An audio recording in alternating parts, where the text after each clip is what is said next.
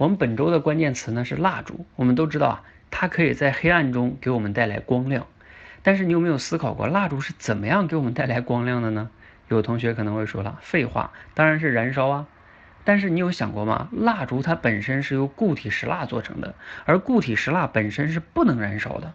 这里边有个关键呢，就是中间的那个棉芯，因为把棉芯点燃之后啊。它会释放出热量，这个热量呢会使固体的石蜡融化，再气化成石蜡蒸汽，而石蜡蒸汽它就可以燃烧了。这是蜡烛的工作的原理啊，也是给我们之所以能带来光亮的原因。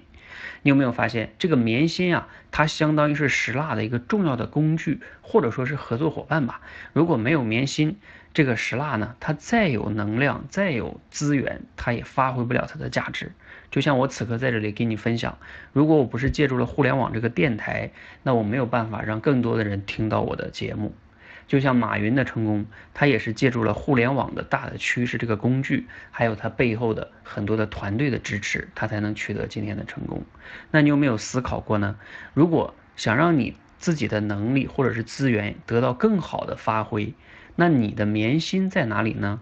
欢迎在留言区分享给我，谢谢。